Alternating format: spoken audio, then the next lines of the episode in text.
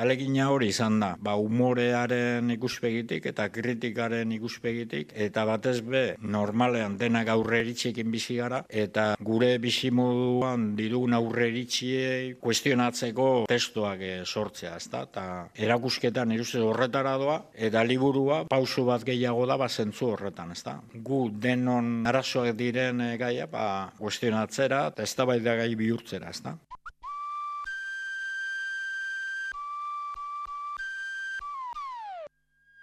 Cultura.eus con Galder Pérez.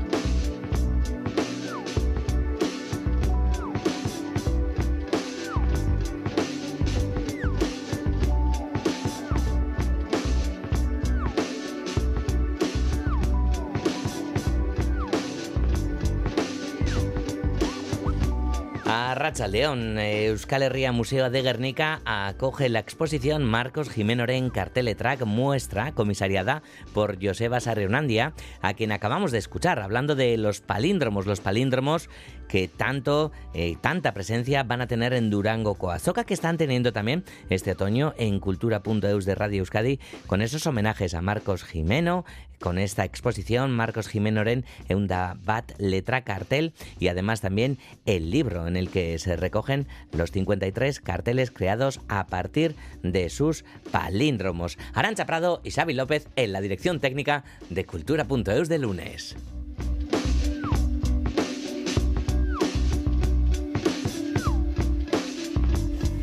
Esta tarde también entramos en una nueva sala de exposiciones artísticas Uribitarte 40, sala unida a la Fundación Bilbao Arte. Y nos adelantamos a la programación de Pamplona Negra para el año que viene, que ya los Pamplona, los polvorones y todo también. Bueno, no hay más que ir al súper. Bueno, pues que trae el género en su nueva entrega a Pamplona Negra, lo vamos a saber esta tarde porque esta mañana se ha presentado ya su programación. Y como no, música, música, por ejemplo, la de Bulego, que se unen, unen fuerzas, unen artes a la artista madrileña Ede con este Snintzen ni Sango Arrachaldeón.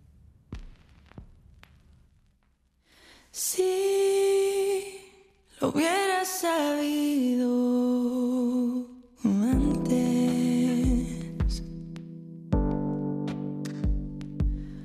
que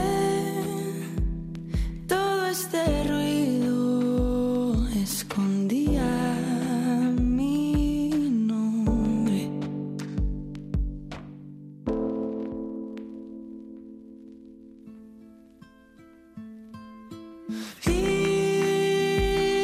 Isiltasun honen atzean gorde dira. Nire izenaren oi hartzun guztiak. Quizás escondiendo las manos, resistiendo el impulso o quizás incluso así no podría pagar esta culpa, pero sin todo este dolor.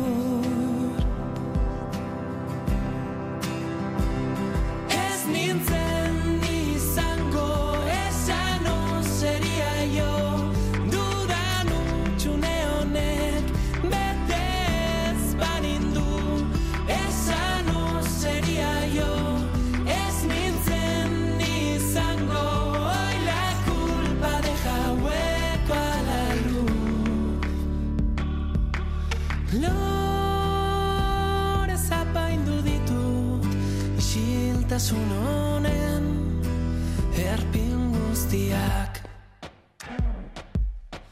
En este pecho tan lleno Ya no cabe el silencio que me pides guardar. Agian ausartu banintz Agian egin banu Agian hau txorrekin Ezingo nuen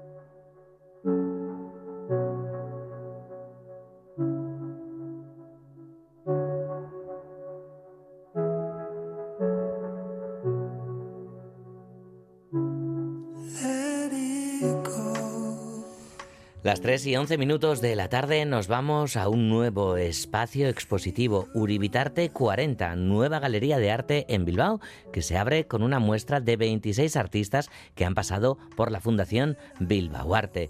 Y es que precisamente esta muestra, que tiene como nombre Tradición Moderna y que celebra en cierto modo los 25 años de este espacio artístico, está relacionadísimo con Bilbao Arte, tal y como nos lo cuenta ahora Iker Zabala.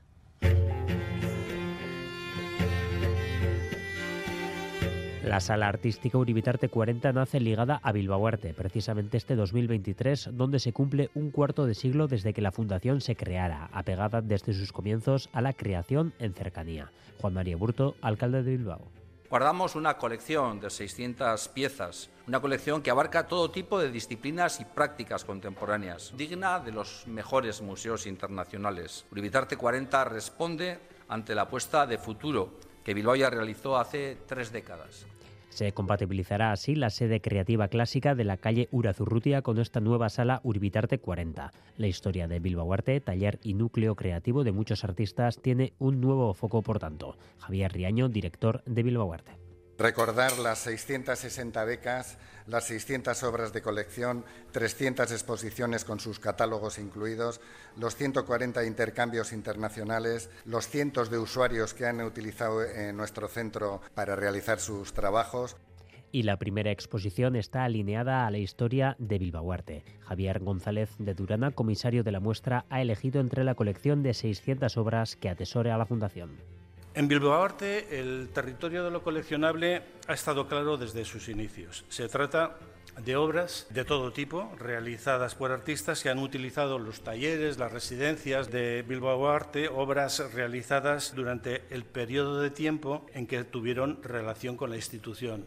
Alberto Albor, Nerea Apodaca, June Crespo, Abigail Lascos, Estivaliz Sadaba, Alain Urrutia o Patrick Grijalvo. En total son 29 los artistas y las obras de esta muestra. Todos son historia de Bilbao Arte. Los criterios de selección son los mismos que se han seguido en los últimos 25 años. La selección que esté aquí tenga paridad de género. Respetar la proporcionalidad de las tipologías artísticas. Que si en la colección, sobre todo, lo que más hay es pintura, pues en la exposición hay sobre todo pintura. Y así respetando esa proporcionalidad que de alguna manera radiografía las prácticas artísticas en Bilbao Arte. Que los 25 años de la vida de Bilbao Arte estén representadas aquí con alguna obra al menos. Ubicada en el entorno del Guggenheim, la apertura de Uribitarte 40 fortalece el anillo o núcleo expositivo de Bilbao. Elena López Camacho, jefa de sala. Lokalizazioa eta ubikazioa kontutan izan da, e, asmoa zen Bilbok duen ekosistema kulturalean hurbil egotea, zentzu horretan Guggenheim dago, Azkuna Zentroa, Arte Derretako Museoa, eta hainbat eta hainbat iniziatiba pribatu ere, Carreras Mujika Galeria goian dekogu. El objetivo de Uribitarte 40 es proponer cinco exposiciones individuales al año con obra de artistas residentes y se programarán además dos muestras grupales.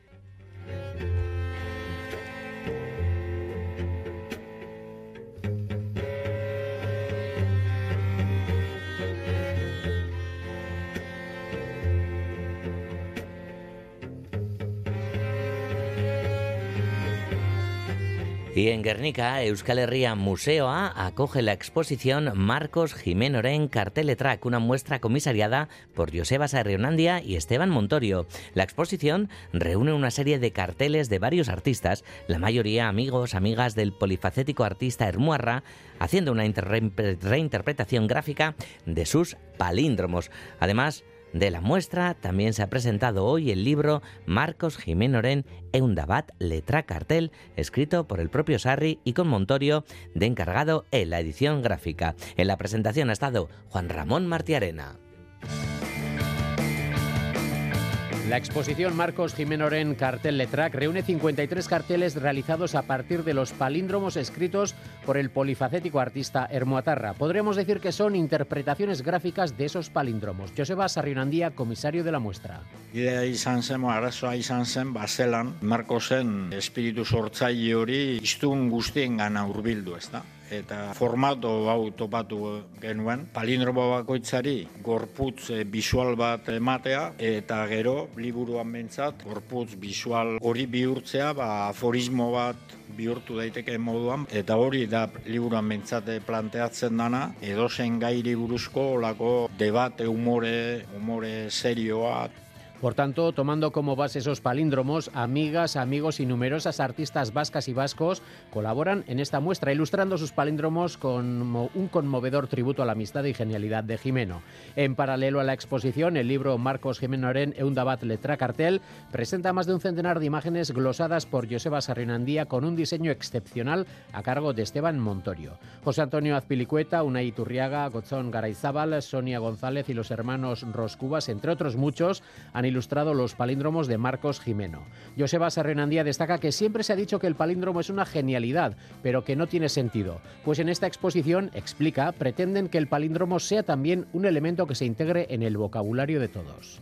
helburu izan da balan guzti honetan palindromoak genialitatea izateaz gainera da deskurrimiento ustekabeko izateaz gainera ba izatea hitz egiteko gai eta denon hizkuntzara integratzeko aportazio bat, ezta. No solo eso, la muestra pretende también poner en cuestión nuestros prejuicios. Alegina hori izan da, ba, humorearen ikuspegitik eta kritikaren ikuspegitik, eta batez be, normalean denak aurre eritxekin bizi gara, eta gure bizimoduan didugun aurre eritxiei kuestionatzeko testuak eh, sortzea, ezta? Ta erakusketan iruzte horretara doa, eta liburua pausu bat gehiago da, ba, zentzu horretan, ezta? Gu denon arazoak diren e, gaia, ba, kuestionatzera, eta ez da bai da gai bihur La exposición se completa con una serie de objetos personales de Marcos Jimeno cedidos por su familia, piezas cerámicas creadas por Esther Astarloa y audiovisuales creados por Irachu Ugalde, ambas amigas del polifacético artista Hermoatarra. Marcos Jimeno en Carteletrack se podrá visitar hasta el próximo 28 de abril en Euskal Herria Museo de Guernica. El libro Marcos Jimenoren Eundabat Letra Cartel de Joseba Sarrinandía y Esteban Montorio, editado por Pamiela, se presentará en Durango Coazoca el día 8 de diciembre.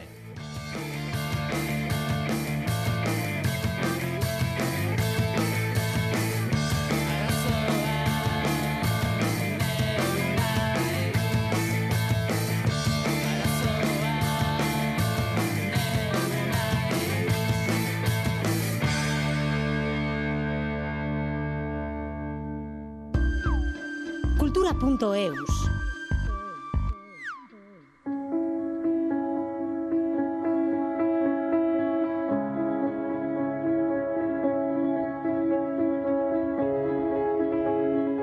En enero se celebrará la décima edición de Pamplona Negra. El Festival de Literatura y Cine Negro celebra este aniversario con una programación especial que va a traer algunos de los mejores autores del género del momento, como por ejemplo Alan Parks o Romy Hausman, entre otros. La ciudad, la ciudad, gran protagonista de toda la programación. Y a ella, a la ciudad, está dedicado el lema de esta edición, Dark City.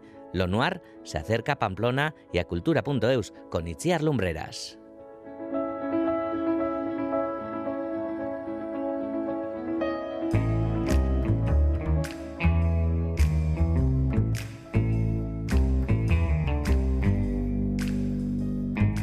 Pamplona Negra cumple 10 años y lo hace como uno de los grandes referentes noir de todo el estado, en el que conviven casi 50 festivales dedicados a la literatura y cine negros. La programación de esta edición tan especial se ha preparado a conciencia para traer a algunos de los autores del género más importantes del momento. Susana Rodríguez es la directora del festival. Alan Parks, que vendrá desde Glasgow, es un gran autor de novela negra, es un autor con un gran renombre, se le considera el padre del tartan noir y la autora alemana Romy Hausmann, con su primera novela, Mi dulce niña, ha roto bueno, todas eh, las expectativas, yo creo que de su editorial y de cualquier editorial que haya comprado sus derechos, que son ya en más de 20 países. También la ganadora de los premios Nadal y Planeta, Alicia Jiménez Bartlett, o Jovi Keukerian, actor que da vida a uno de los personajes más famosos de la novela negra actual, John Gutiérrez. El escritor Jordi Ledesma y la criminóloga Paz Velasco impartirán talleres. Expertos de la Brigada Científica hablarán sobre temas como el narcotráfico, la trata de personas, la lingüística forense o la manipulación mental. Y también se han organizado varias mesas redondas, la primera de ellas muy relacionada con el aniversario del festival. ¿Qué mejor que empezar Pamplona Negra, replicando en lo posible la primera mesa que se celebró sobre el escenario de Baluarte en enero de 2015. Vamos a contar con algunos de los autores que nos visitaron entonces, Víctor del Árbol, Santiago Álvarez, Paco Gómez Escribano y Eugenio Fuentes. La ilustración también tendrá un lugar muy especial en la programación. Vamos a tener una mesa redonda titulada La ciudad dibujada, en la que contaremos con grandes autores e ilustradores de cómic como David Rubín, Miquel Santos Velach y Carol Medina. Teatro Negro en el Gallarre, ciclo de cine noir en la Filmoteca, presentaciones de libros, gastronomía negra, actividades en 15 bibliotecas públicas de toda Navarra, encuentros con autores en el planetario y las esperadas rutas teatralizadas que vuelven al Condestable a través de escenas que recorrerán todos los rincones del palacio. Serán interpretadas por más de 30 alumnos del grupo de teatro de la Universidad Pública de Navarra. Óscar Orzaiz es el director. La escena, por ejemplo, de Susana es una escena sobre un asesinato y un descuartizamiento de una persona. Pero bueno, no son todas tan oscuras y siniestras, es decir, hay un poco de todo. Os puedo decir también que hay alguna que es muy cómica, alguna escena muy loca, la de John Martin Corena, que es una escena que podría estar rozando el teatro del absurdo, y por ejemplo la de Miguel Goico Echandía, que nos lleva un poquito más a la guerra civil, la mayoría de las actividades son gratuitas, solo hay que retirar la invitación o inscribirse en la web baluarte.com.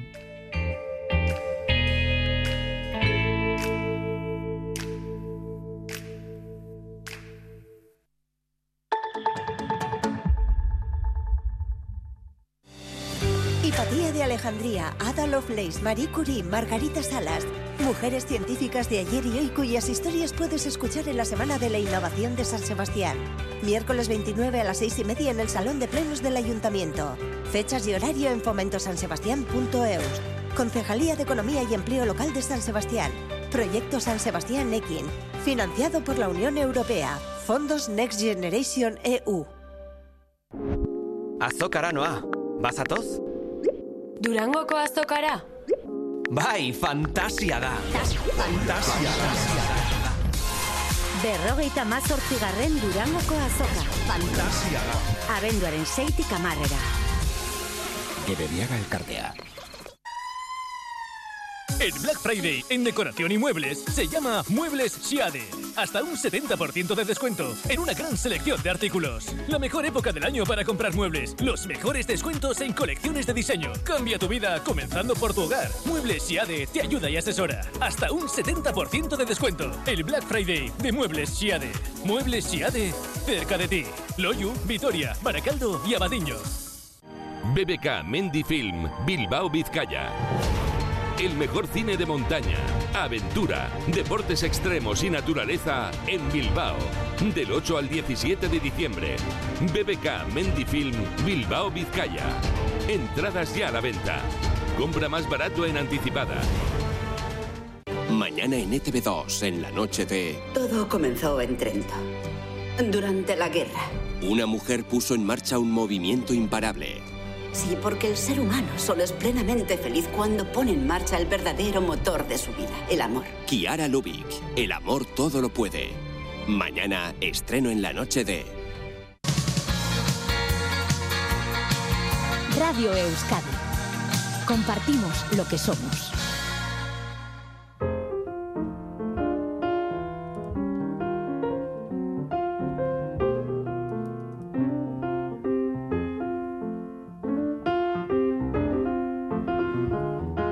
Hora del cafecito, del té, bueno, la sobremesa en Radio Euskadi nos vamos a tomar este café con un cineasta, el realizador navarro Óscar Alegría, que está de gira por festivales de todo el mundo con su tercera película, con Sin Durrun Carrach, un viaje desde su pueblo, Artazu, hasta la Sierra de Andía, siguiendo la ruta que hacía su, su abuelo Pachi, pastor, y que ha repetido ahora, acompañado por un burro por Paolo y una cámara Super 8 familiar sin sonido. Caiso Óscar, Arracha Aldeón, Semodús. A Rachaldeón, hemen gaude, ya tomando el café en casa. Vale, tomando... ¿Cómo te gusta el cafecito, Oscar? A mí solo, yo soy exfumador y desde que dejé de fumar, no sé por qué, tomo café de vaquero, solo y sin más, sin azúcar y sin nada. Ah, qué cosas, porque se dice que el solo como que pide más el tabaco y tal, ¿no? No sé. Pues igual es por eso mismo, ¿no? Por decir, si con un café solo no fumo, no volveré a fumar, ¿no? Ya. por probarlo. Vale. Bueno, oye, Oscar, ¿cuántas veces has tenido que contar, ¿no? Eh, lo que quiere decir el título de, de la peli, Sin Sin Durrun Carrats. Pero qué bien lo pronuncias, ¿no? Da gusto llegar a casa para oírlo. así, ¿no? De todas formas, sí, no, para mi sorpresa también es verdad que fueron el extranjero. Bueno, también es verdad que la gente había ensayado, etcétera. Hay bastante chiste ya con la película, ¿no? Con el título, ¿no? Algunos dicen si es el password de un wifi, si es una palabra mal tecleada, ¿no? Pero bueno, lo impronunciable siempre ha sido algo misterioso, ¿no? Los volcanes mexicanos, por ejemplo, el apellido del greco, estas palabras que no sabemos, ¿no? Es decir, en nuestra, en nuestra cultura hay muchas así, ¿no? Clic, clic, clic, por ejemplo, el, el topónimo más, el, el- uno de los topónimos más largos del mundo es un prado en Azpilcueta, en el Bastam. En fin, Sin Sin Durrun Carrat es un tesoro de nuestra toponía porque son topónimos sonoros, musicales. Los pastores antes nombraban la tierra por, con los oídos, ¿no? Con lo que veían, ¿no? Porque yo creo que tiene que ver mucho con la niebla. Son zonas de una niebla tremenda, ¿no? Y ahí hay que guiarse con las orejas, como hacen los, los burros. No hay que ver con las orejas para saber dónde estás, ¿no? Y son onomatopeyas que para mí me parecen bellísimas. ¿no? Sin sin es un viento muy suave, ¿no? Sin sin, como el nombre indica, durrun es una parte de una cima, durrun, durrun. Cuando tiras una piedra hace ese eco para medir precisamente la profundidad de la cima. Cada durrun son 10 metros, decía mi abuelo. Durrun, durrun son 20. Con eso ya sabes qué profundidad hay, ¿no? Y kurrutz, karratz, la última parte, es el estruendo del rayo que siempre pega en un pico, ¿no? Entonces, sin durrun, karratz, en nuestra toponía, fijaros que cosa más mágica, ¿no? Podemos hacer un viaje sonoro a través de los sonidos, que es, en realidad es una cartografía del aire, no es una cartografía de la tierra, ¿no? Que eso me parece bellísimo. Y con esta cartografía de, del aire, ¿no? Tan presente, ah, te haces eh, este viaje con, con Paolo, con, con el burro. ¿Por qué, Oscar? ¿Por qué filmar este viaje? ¿Qué, ¿Qué es lo que te empuja, ¿no? A buscar ese camino que hacía tu Haitite. Claro. Pues fíjate, yo creo que si supiera la respuesta no lo hubiera hecho. Me parece que tenemos que salir a los lugares y desconociendo por qué hacemos las cosas también, para ser los primeros sorprendidos, ¿no? Hombre, a mí siempre esos viajes al pasado, ¿no? Ese estar presente, ese presente recordado, ¿no? Que decían los poetas, que me parece un verbo, un tiempo verbal maravilloso, ¿no? El presente recordado, ¿no? Para pensar que las cosas pues tienen una segunda vida, que no acaban, ¿no? Que se registran. Sería muy triste, ¿no? Perder eh, ciertas cosas y yo creo que el cine a mí me permite la gran magia de registrarlas y tener la sensación fuerte, ¿eh? no débil, de que se quedan, se quedan, ¿no? Entonces, ese camino está recuperado de alguna manera en esta película, ya aquí ya se empieza a hablar de sin Durrun Carrat, sobre todo esa palabra, ¿no? Yo creo que hago cine solo por recuperar una palabra, ¿no? Lo hice con Emma Batia, lo he hecho con Filiriki y ahora con Sin Durrun Carrat, ¿no? Con eso yo ya me quedo satisfecho. Mm. Eh, has citado eh, los tres títulos que, que pueden hacer también una trilogía, ¿no? Ahí con la tierra, la casa, el camino, Oscar. Perfectamente, mira, qué bien lo has dicho. Yo creo que la primera película habla de una casa, la segunda habla de un árbol, es el árbol de mi infancia, ¿no? De que estaba en una isla que está hoy sumergida, ¿no? Y la tercera habla de un camino, que quizás sea el camino que une la casa con el árbol, ¿no? Las tres tienen algo en común, que intentan hacer ese viaje al pasado del que hablamos para rescatar algo y traerlo a la superficie, ¿no? Y sí que yo siento que cierra una trilogía, ¿no? No sé si acabaré dejando el cine con esta película, no lo sé, no lo desconozco, pero lo que sí sé es que esa trilogía eh, ha quedado de alguna manera ya completa. Mm.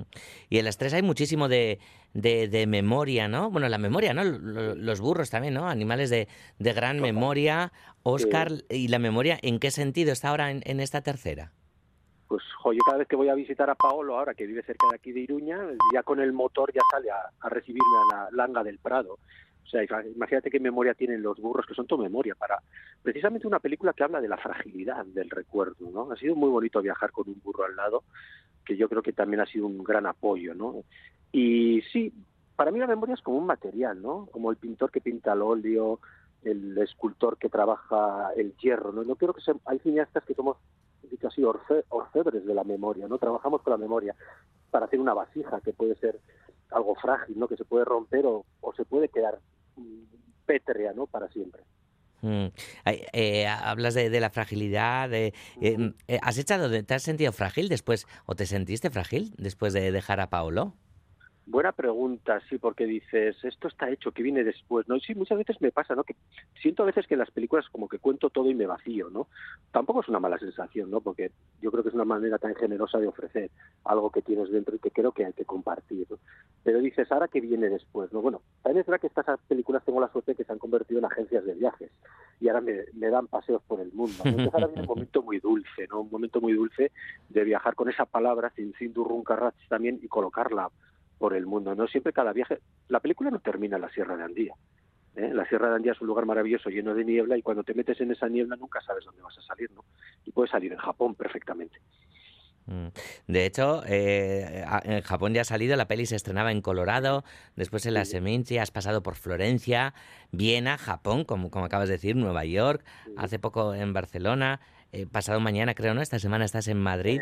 ¿Cómo está siendo todo, todo este periplo, Oscar? Oh, pues está siendo una sorpresa para mí, porque de las tres películas está siendo la más premiada también. De las cinco competiciones que he estado, me han dado cinco premios. O sea que también yo soy el primer sorprendido, porque también es una película más arriesgada, lo diré, ¿no? Como tercer paso ya uno ya no es cineasta emergente con 50 años, ¿no? Uno ya empieza a ser zorro viejo, ¿no? Y pues sí, es una sorpresa, es una sorpresa porque esta película, bueno, cuando la acabé también era un misterio para mí, ¿no? y sin embargo, pues sí, ha sido aceptada en varios países porque siempre pensamos que hablamos de nuestros caminos, el camino de mi pueblo, pero el camino de mi pueblo es el camino, no sé, es un camino que va por el mundo, ¿no? Entonces, hay gente que ve el paisaje, hay gente que se fija en la lengua, hay gente que se fija en la capa antropológica, otros en la capa cinematográfica, ¿no? Y eso es lo bonito también, igual que, ¿no? Que la película tenga varias capas, aunque el camino sea único, ¿eh? el camino que va de Artazo a Andía, eso sí que es solo uno. Uh -huh. Hemos hablado, Oscar, antes de, de, los sonidos y demás, ¿no? De, de todas esas toponimias, de las onoma onomatopeyas eh, tan presentes, ¿no? En el título, en, en, la propia peli, pero sin embargo, eh, uno de los grandes, ¿no? Protagonistas de, del film es el silencio. Efectivamente, digo, y qué bonito es el silencio, qué difícil es el silencio, cuántas cosas dice el silencio, ¿no? Cada vez yo creo en este mundo que vivimos, cada vez nos cuesta más, ¿no? Oírlo, ¿no? Y para mí ha sido muy bonito también. Eh, bueno, es un regalo que me hizo la cámara, un accidente que yo creo que las, los accidentes tienen mucha poética. La cámara es la cámara vieja de mi familia, 41 años sin usarse, funciona, pero funciona a medias. Y a mí eso me gusta, ¿no? Reconocer honestamente la herida de la cámara y la cámara no, no registra el sonido hoy, cuando antes sí que registraba, ¿no? Entonces es un viaje, sí, a través del silencio es, es un reto, ¿no? Es decir, cómo podemos recuperar esa voz del pasado cuando la cámara ya no lo registra, ¿no? Y esta es la gran paradoja, yo creo, de, de la película, pero yo creo firmemente en las paradojas, siempre. Mm. Oye, decimos muchas veces, o se escucha muchas veces, ¿no? Decir aquello de eh, a paso de burro y tal, como algo peyora, peyorativo, como algo, como algo, como algo malo. Um, y esta peli también es, ¿no? Es una peli pausada. Y te hemos oído decir, ¿no? Que el cine pausado es revolucionario. Oscar, ¿crees que esto tiene algo que ver con, con la acogida que está teniendo la peli? Hombre, yo creo que el, hay un elogio al paso de burro en esta película. Como dices, es incluso la palabra burro, ¿no? El burro es un animal increíblemente inteligente, yo creo que es increíblemente humano. Y el paso del burro que tú dices es algo que habría que imitar, ¿no? Yo, yo he caminado con Paolo por una calzada romana en Guirvillano y te juro que, o sea, ves a Paolo cómo va respetando históricamente esa calzada con sus pecurias. Se pone a caminar de una manera increíble, ¿no? Y los burros piensan en zigzag, eso es algo que se nos escapa a nosotros. Cuando suben una pendiente, todavía hoy los ingenieros de caminos los utilizan para trazar el camino, porque nunca, nunca pierden la altura, saben perfectamente ir en zigzag para no cansarse. Es decir, ellos ahorran tiempo. Sin embargo, nosotros ante un problema, una pendiente, tiramos derecho y lo que hacemos es llegar arriba, sí, resolvemos, pero acabamos fatigados. ¿no? Si pensáramos en zigzag como los burros ante un problema, ay, otra cosa tendríamos. Ya. Yeah. Oye, Oscar, ¿y sueñas tú en zigzag? Porque... es una cosa así, yo, yo, sí digo, no es que caminar es pensar, ¿no? Entonces, si el burro camina en zigzag, piensa en zigzag, porque antes de atacar esa pendiente, él dice, vale, ya sé lo que voy a hacer, de aquí, aquí, aquí, aquí, y llego arriba, bueno, me tomo mi tiempo, pero no me canso. Es que no pierden altura, es increíble, ¿eh? ni una máquina ha conseguido eso, todavía se, se usan para trazar caminos. Entonces, pensar en zigzag, caminar en zigzag, yo creo que también es soñar en zigzag, ¿no? La película a mí ahora me, me lleva por el mundo de zigzag, porque voy de Japón al Colorado, de Florencia me voy de nuevo. Entonces, es como los zurcidos, ¿no? Eso también aparece en la película, los zurcidos de los sacos, ¿no? Cuando hay un roto en un saco, los, inteligentemente lo que hacían las mujeres era trazar un zurcido que es un zigzag, para que el agujero no sea grande, ¿no? Y al final eso es un mapa que aparece en la película, es decir, mm, el olvido es ese agujero, pero para que no se haga más grande, quizás lo que hay que hacer es coserlo con desvíos, ¿no? Mm. Oye, Óscar, eh, y en todos estos eh, desvíos, ¿no? En, en, todas estas visitas zigzagueantes, ¿no? Que estás haciendo a tantos festivales de cine y demás, ¿estás disfrutando más o, disfrutaste más durante la ruta con Paolo? Hombre, el momento con Paolo, yo recuerdo unos campos, unas experiencias increíbles, porque eh, yo creo que no es una recuperación de un camino, es más bien recuperar una manera de caminar. Oye, a veces Pablo es el que decía la ruta, yo no tenía marcado bien el destino, ¿no? Y ante una bifurcación los burros a veces se encaprichan con un sitio y tiran por un lado, entonces le sigues, ¿no? Y, viajar al lado de Paolo, que es, es, increíble, este animal como te va enseñando, te va guiando, te va acariciando, tú sabes, aprendes a quitarle mosquitos, que sabes que él lo ama. Hmm. Hay una relación ahí, ¿no? Si le quitas el gran tábano que se le pone en el pecho al que no llega, ya eres su gran amigo. O sea, vas viendo lo que le gusta, ¿no? Al final del día le das un regalo de maíz, ahí hay una relación increíble, ¿no? Y le vas viendo lo que come, porque el burro come ocho veces al día y muy poquito, come los mejores brotes. ¿eh? Yo digo, joder, pues filmar en Super 8 es algo parecido, no es una filmación de contención, en el sentido como el material es muy caro, no puedes derrochar como en el digital, ¿no? El caballo hace eso, el caballo derrocha, el caballo come un montón, se pega la gran panzada y tiene muchas más enfermedades que el burro. El burro te vuelve a dar una lección diciendo, no abuses, eh, filma solo ocho cosas al día, pero que sean las mejores, ¿no? Y eso ha sido un ejercicio bonito, filmar a ciegas, porque no sabes lo que va entrando en la cámara, pero filmar solo, solo lo que merezca la pena cada día. Hmm. Bueno, como decíamos, esta semana es Insindu Runcarrach en, en Madrid y después seguirá, ¿no? Ese, ese viaje, ese camino, ¿no? Que está haciendo la peli, Oscar. Efectivamente, y volver a casa, que ya me lo preguntan mucho, ¿no? Porque también con las otras películas me ha pasado que primero hemos tomado Manhattan, después tomaremos Lerín, como Entonces we take Manhattan, then we take Lerín. Pues sí, algo de eso. Yo creo que ese es el gran lema también. Vale. Bueno, pues lo contaremos, lo contaremos aquí también. Pues Oscar Alegría, ha sido un enorme placer y cualquier día de estas, bueno, te invitamos a, tomar de nuevo un café, que sobre todo como te lo pones tú en casa, pues está bien fácil. Os agradezco muchísimo a vosotros. Pero aquí también cuando quieras. Es que recasco Suri, Oscar, besar cada La La Agur, agur, Thank you.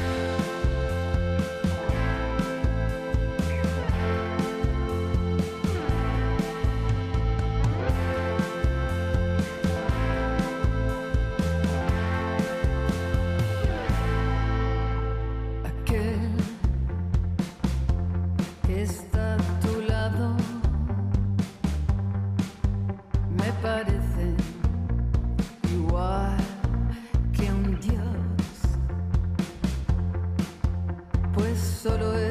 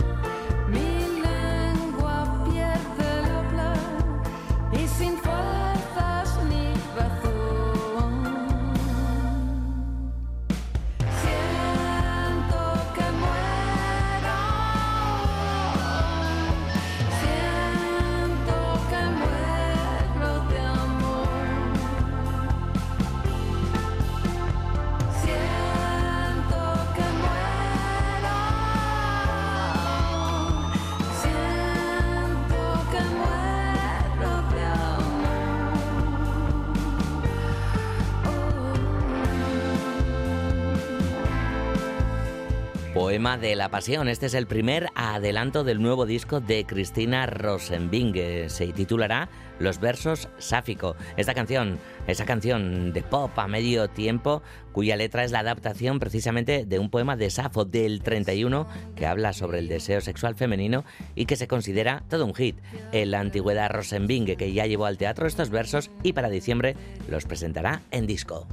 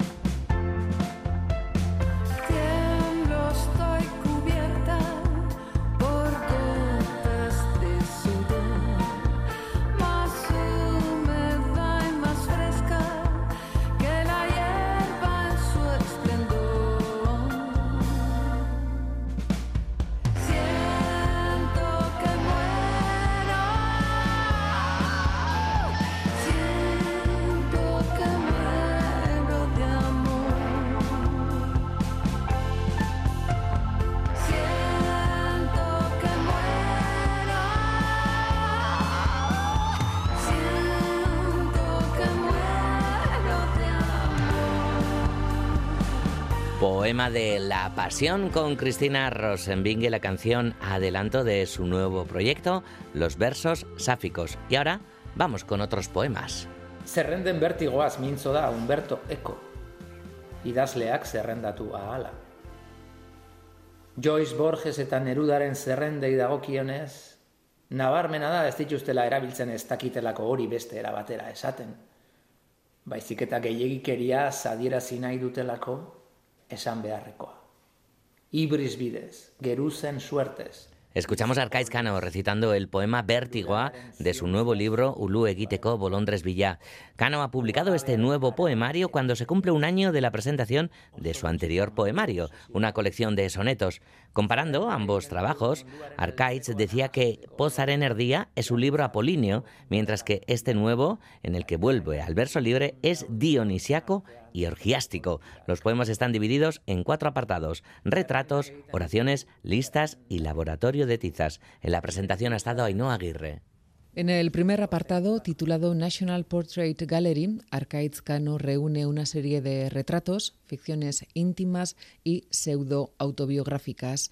También se pregunta sobre el oficio del poeta y sobre la acción poética, su razón de ser y las cualidades propias de la poesía. e, poesiaren ofizioaz eta ekintza poetikoaren funtsa, ez uste dute hausnartzea dela liburu honetako helburuetako bat. Ekintza poetikoaren zergatia eta nolakotasuna, esango nuke. El segundo apartado está formado por un conjunto de oraciones paganas, oraciones muy sui generis e iconoclastas, y en el tercer apartado Arcaiz Cano se dedica a hacer listas, enumeraciones, inventarios, listas, por ejemplo, de errores, cosas que funcionan en el cine, canciones que suenan en un bar o las cosas favoritas de Rogers y Hammerstein.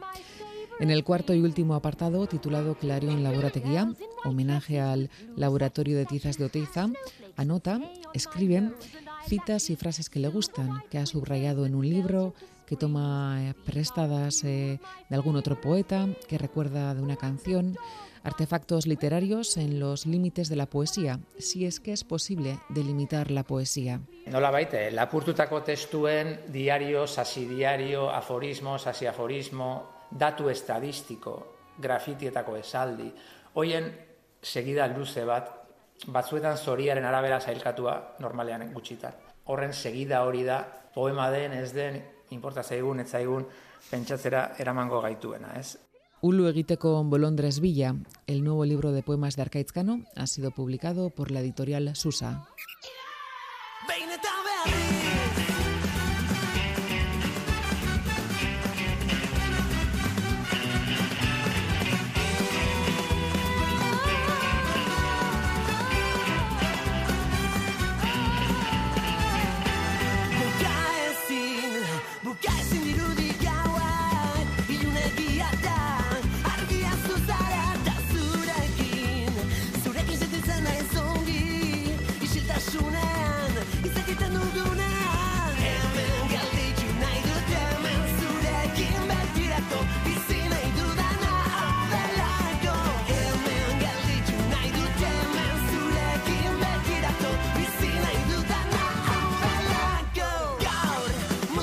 Mundua Esne Belcha, Esne Belcha con su Beñe eta Berris, canción en la que colaboran con Chambao, uno de los temas de Esne Videa, el disco que presentaban el viernes. Ese trabajo lleno de colaboraciones, además de Chambao con Lágrimas de Sangre, Arlene the Wall, por ejemplo, entre otros. Ese disco grabado a caballo entre Euskal Herria y Los Ángeles con esas siete nuevas canciones que resumen o que pivotan en torno al sonido Esne Belcha de estos últimos 16 años y que sirven para ir anticipando su despedida con esa gira despedida, la de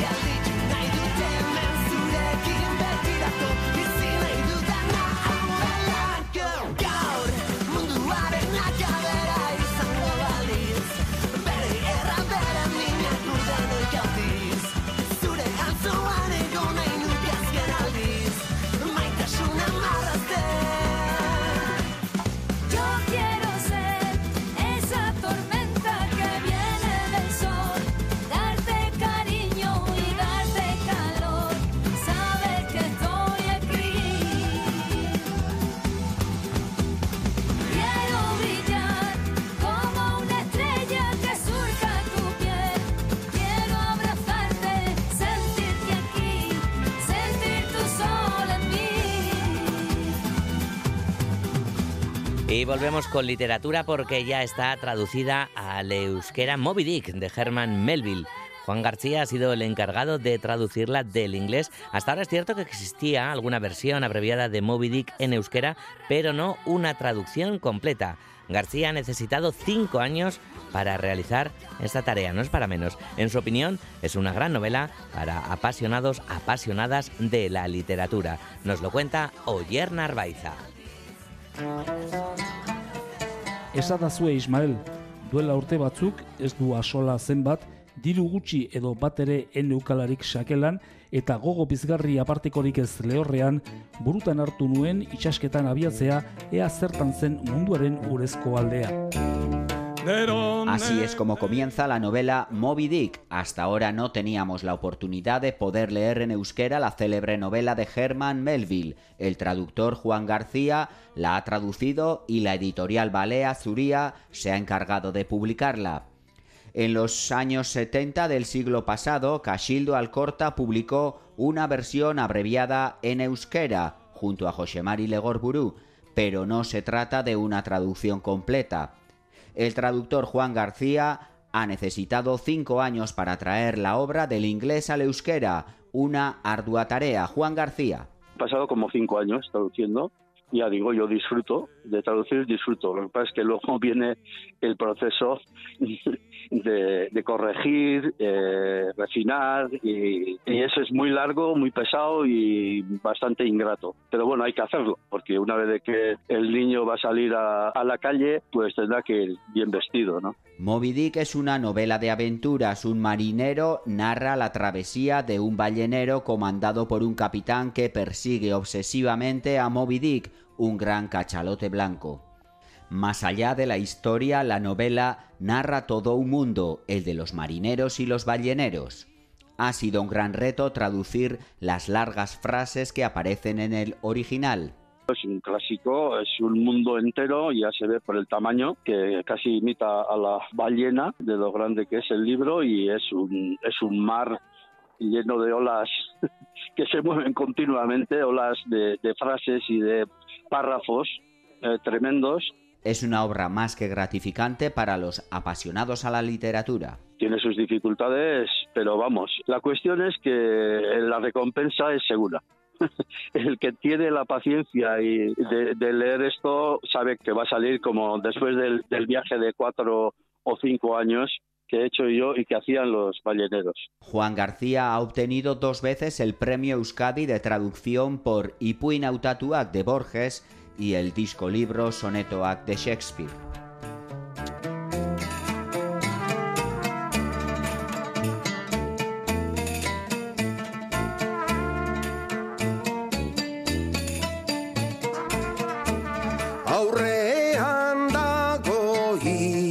Some.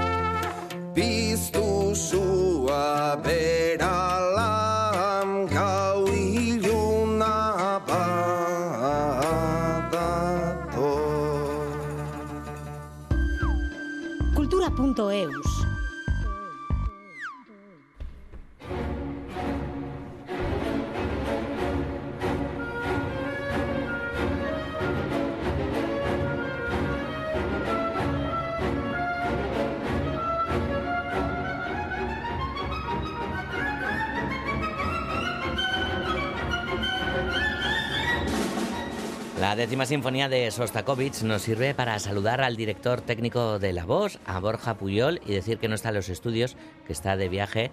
Y con esto que, que nos inspira esta, esta sinfonía, yo qué sé, ¿dónde podríamos pensar que está? Borja, ¿qué tal? La Racha al León. Galder, ¿cómo estás? Muy bien. Muy bien, bueno. Felices, felices de, de saludarte. Borja, como decimos, escuchamos a, a Sostakovich y es que esta misma semana, quinto concierto de, de- de la temporada en el que Sostakovich está súper presente, claro. Sí, Sostakovich es la parte principal del programa, aunque tiene también un por delante un concierto maravilloso, que es el número 4 de Beethoven para piano y orquesta. Pero ahora escuchamos, como bien dices, el segundo movimiento de esa sinfonía número 10, que la compuso eh, justo coincidiendo con el fallecimiento de Stalin y, en ella quiso reflejar el sufrimiento de los hombres ante los regímenes totalitarios, ¿no? He dicho en su caso de una forma velada porque no podía hablar de regímenes totalitarios, pero sí hablaba de que estaba de- dedicada a todos los, los hombres que sufrían y pensaba desde luego pues en, pues en las víctimas de la dictadura de Stalin eh, y hoy en día es una obra que se recuerda y que se aprecia pues como cualquier víctima en cualquier conflicto que suceda en el mundo no casi refleja como esa opresión ¿no? de, un, de un estado sobre el individuo y, y aunque al final curiosamente en los últimos minutos de la sinfonía tiene un final vibrante y luminoso no Eh, así que bueno deja siempre esa puerta a la esperanza Sostakovich Mm, claro, y también eh, decía con la música, ¿no? Lo que, lo que no se podía decir eh, con palabras, ¿no, Borja? Sí, es que la vida de Sostakovich prácticamente abarca casi todo el siglo XX, porque hay quien dice que el siglo XX nace con la Revolución Soviética ya en 1914 y que muere y que finaliza con la caída del muro de Berlín, ¿no? Allá por 1990. Así, entonces es es un, un siglo un poco comprimido en cuanto a fechas y casi todo eso porque Sostakovich murió unos años antes de caer el muro, pero él vivió toda la evolución del régimen soviético hasta la cierta apertura también y él mismo lo sufrió en sus propias carnes y de alguna manera fue un cronista privilegiado, ¿no? Él, estaba en la Segunda Guerra Mundial también sirviendo en el frente como bombero voluntario, o sea que, realmente vio y, y para y tanto como para el mundo ruso era un símbolo como para Occidente también, ¿no? Su sinfonía número 7 Leningrado eh, se cuando se estrenó por la Filarmónica de Nueva York, casi simultáneamente a su composición, también fue un símbolo ¿no? De la resistencia contra el nazismo. Así que, bueno, pues es un autor que sigue siendo apasionante y que con él aprendemos muchísimo de historia, ¿no? Y sobre todo la sentimos, porque su música es muy, muy emocional. Uno la siente muy al nivel de piel y de corazón y de carne, ¿no? Te, te- te traspasa. Mm, desde luego. Bueno, pero Pablo González no solo dirigirá eh, piezas de Sostakovich, porque ni más ni menos Beethoven también, ¿no? Compone el, Sí. el programa de, de los conciertos de jueves y viernes. Sí, que lo vamos a tocar, este concierto número 4 de Beethoven, que también es una pieza paradigmática. Eh, sobre todo hay un segundo movimiento que ahora lo podemos escuchar un poquito de, de fondo si quieres, mientras hablamos ahora, podemos ya, si quieres ponerlo. Mm, ahí va de Y- fondo, sí.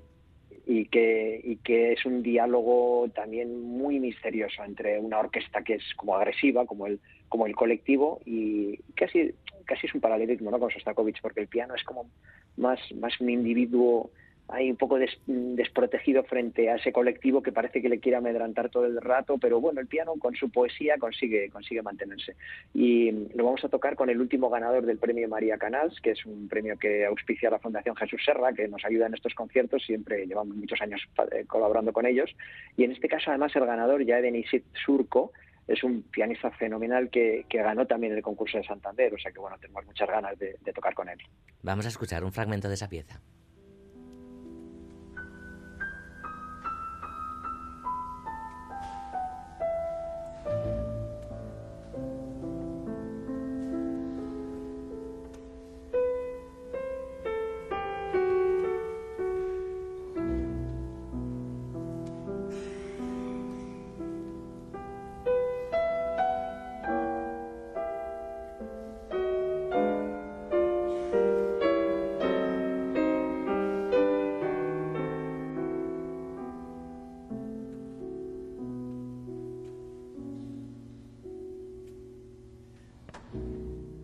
Ahí está, ¿no? Hemos, hemos tenido el momento piano, más bien, Borja, ¿no? En, en ese Sí. diálogo con, con la orquesta que, que, que- que- que decíamos. Em, Händel, no puede faltar, mes de diciembre, el Mesías y demás, que, que la voz también tiene, tiene un concierto especial el día 5, es decir, la semana que viene, el próximo martes, si no me confundo. Sí, es un concierto que hacemos con la Fundación La Caixa, que dentro del programa que ellos llevan años desarrollando de los conciertos participativos.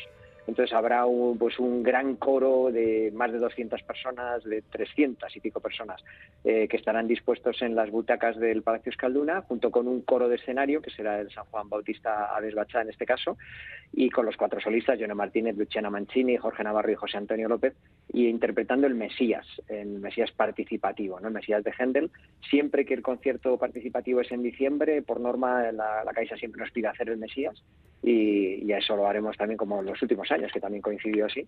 Y bueno, es un programa que sigue teniendo mucho éxito, que su, mm, una de sus labores fundamentales es la de estimular la actividad coral a través ¿no? de todas esas personas que van a estar interpretando los coros, uh -huh. eh, pero que también para el público es muy atractivo y la gente suele preguntarnos si compra entradas y se llena el Palacio Escalduna. Qué bueno. Y tenemos que, que terminar hablando del sexto concierto de, de temporada, que además esto no pasa todos los días, lo de que sea un estreno absoluto, Borja. Sí, es verdad. Eh, lo hemos titulado Mozart y los clásicos del siglo XX, aunque podríamos decir también del XXI, porque habrá una obra que se ha acabado de componer hace nada, unos meses, que es la de Isabel Urrutia, que ha llamado Urquiola, y que la particularidad que tiene es que mezcla el sonido de la orquesta con unos sonidos digitalizados que ella graba y luego pues bueno manipula de alguna forma pero que son sonidos de eh, instrumentos del mundo sobre todo instrumentos folclóricos del mundo ella le llama esa técnica el timbre mixters eh, o sea, la técnica de la mezcla de timbres del mundo, ¿no? Y, y esa la, la, interpretaremos como para abrir el programa. Eh, después tocaremos Todo un mundo lejano, Tout un monde lointain, de Dutillé, eh, que es un concierto para violonchelo y orquesta del compositor francés Dutillé y que va a interpretar Johannes Moser, que es un chelista maravilloso, increíble.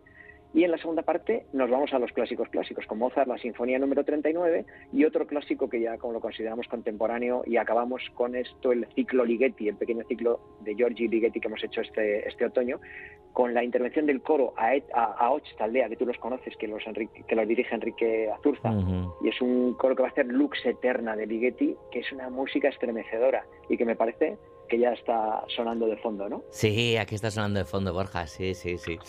Bueno, pues eh, ese, eso será a, a mediados de, de, diciembre, el día eh, 14 y 15.